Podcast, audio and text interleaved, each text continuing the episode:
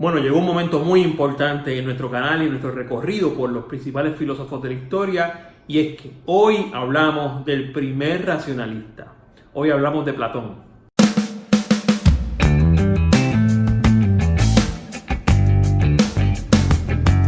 Como dije, hoy hablamos del primer racionalista en la historia filosófica. Vamos a hablar de Platón. Lo conocemos siempre porque fue el discípulo de Sócrates, porque fue el que escribió las ideas de Sócrates, pero Platón tiene que pasar a la historia por muchas cosas más importantes que hizo y por muchas cosas importantes que hoy día nosotros todavía seguimos haciendo. Va a ser el filósofo que va a traer la corriente del racionalismo y eso lo vamos a, explicar con, más calma. Primero vamos a recordar que Platón nace en el año 427 a.C., muere en el año 347 de, eh, a.C. también, así que es un hombre que nace en el entresiglo. Nace en un siglo muere en el otro. Es discípulo de Sócrates, obviamente, y es gracias a, Platón, es que realmente sabemos las ideas de Sócrates porque Sócrates nunca escribió nada. Platón, a través de sus escritos, eh, en, donde en, los cuales muchos de ellos, eh, el protagonista es Sócrates, nos da a entender cuáles, cuáles eran las ideas de su maestro. Esto ha traído un, un, mito, ¿verdad? Que, que, dice que entonces no, no son los escritos de Platón, realmente que está escribiendo, el que dice lo que está pasando es Sócrates, Platón como su alumno, pues su único trabajo era escribir. Eso realmente no hay una fuente primaria o una fuente verídica que nos diga que fue así. La realidad es que Platón es el que escribió, pues los escritos son de Platón. Aunque las ideas, algunas, como bien él dice, eran de Sócrates. Pero no es por eso que va a, pasar, va a pasar Platón a la historia de la filosofía como uno de los más importantes. Si me preguntan a mí, para mí es el más importante filósofo de la época clásica, sobre todo en Grecia por lo del racionalismo. ¿Y qué era esto de racionalismo? Primero, antes de empezar, tenemos que recordar que él fundó la academia en el año 387 antes de Cristo, o sea que fundó un lugar o un espacio, ¿verdad? Donde los estudiantes iban caminando, aprendiendo con él, no solamente de filosofía, hablaba de retórica, hablaba de lo que se sabía de la astronomía, o sea, habían varias cosas que, usted o las personas podían ir a estudiar en la academia de Platón. De hecho, uno de sus discípulos fue Aristóteles, que lo vamos a ver más adelante, el, gran Aristóteles, ¿no? Eh, ¿Qué es lo importante de Platón? Bueno, Platón, dentro de sus escritos, que son muchos, yo suelo indicar por lo menos dos como los más importantes y los que suelo ofrecer en las clases, cuando tengo espacio, ¿no? Es la República y el banquete. A mí me gusta mucho el banquete, pero la República es la que recoge realmente las ideas de Platón. De hecho, se llama la República porque Platón lo presenta como una idea de cuál debe ser el gobierno ideal, valga la redundancia, para un pueblo o para un país. Por eso la República es como que el proyecto de, país o de nación de Platón, donde obviamente la cabeza o el que tiene el poder o el poder debe estar otorgado en las personas que tengan el uso de la razón, o sea, en, otro caso los filósofos o por lo menos los que tengan conocimientos en filosofía racional. ¿Qué es esto de la razón para Platón? Y aquí es que muchos estudiantes como que pierden el hilo, no sé si es que el profesor no lo sabe explicar muy bien, esto es bien sencillo. Platón pensaba o creía que habían dos mundos, el mundo de las formas y el mundo de las ideas. Ya eso es muy, bastante importante. Mundo de las formas por un lado, mundo de las ideas por otro. Nosotros cuando nacemos venimos a formar parte del mundo de la forma, o sea, de lo sensible, de lo que podemos tocar, oler, mirar, escuchar, saborear, o sea, de lo que podemos hacer a través de los sentidos. Pero, pero realmente pertenecemos y tenemos un conocimiento que está innato en nosotros de cuando pertenecíamos al mundo de las ideas. ¿Ok? Eso es sencillo. Pertenecemos ahora a un mundo de las formas, al mundo sensible, pero realmente tenemos un conocimiento innato de cuando no éramos cuerpo porque nosotros pertenecíamos al mundo de las ideas. ¿Y qué es eso? Es el mundo de las ideas. El mundo de las ideas es ese mundo o esa instancia. Donde están las, la realidad de las cosas. Y aquí es que los estudiantes empiezan a ponerse un poco también un poco perdidos. Todo lo que conocemos, según Platón, todo lo que conocemos lo conocemos en su forma, o sea, en, su, en la manera en que se nos presenta a los sentidos. Para conocer la realidad de las cosas hay que utilizar algo que se llama la razón. Y ahí viene el racionalismo o razonamiento de Platón. Para utilizar la razón hay que educarse. Obviamente, Platón estaba aquí haciendo un llamado a que todo el mundo se, se educara, sobre todo en su academia. Pero hay que educarse. Una persona que no tiene educación no siempre va a alcanzar la razón. Y la razón es ese vehículo por el cual yo dejo de ver las cosas en su forma y puedo entender las cosas como son. Para explicar esto, Platón va a hacer la famosa alegoría de la caverna que se la presentan a los estudiantes como el mito de la caverna. Y yo se lo voy a resumir bien sencillo. Imagínense que hay personas que nacieron dentro de una caverna, dentro de una cueva, como dicen, una caverna.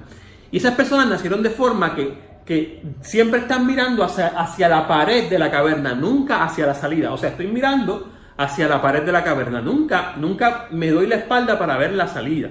Estoy mirando hacia la pared de la caverna. Entonces, como estoy mirando hacia la pared de la caverna, cuanto movimiento haya a mis espaldas, yo no voy a ver el movimiento ni las personas en realidad. Yo voy a ver la sombra que se proyecta en la pared.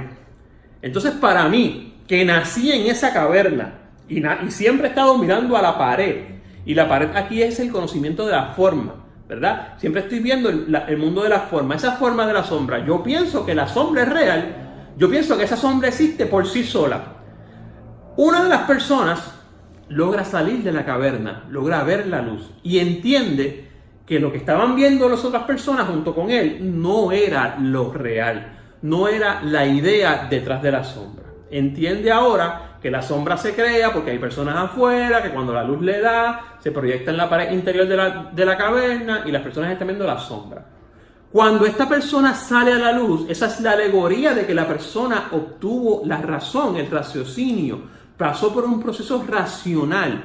Cuando regresa a la caverna a tratar de explicarle a las personas lo que acaba de entender, no le creen. ¿Por qué? Porque estas personas no tienen ese tipo de conocimiento. Y aquí es algo bien, bien, pero bien importante que quiero apuntar.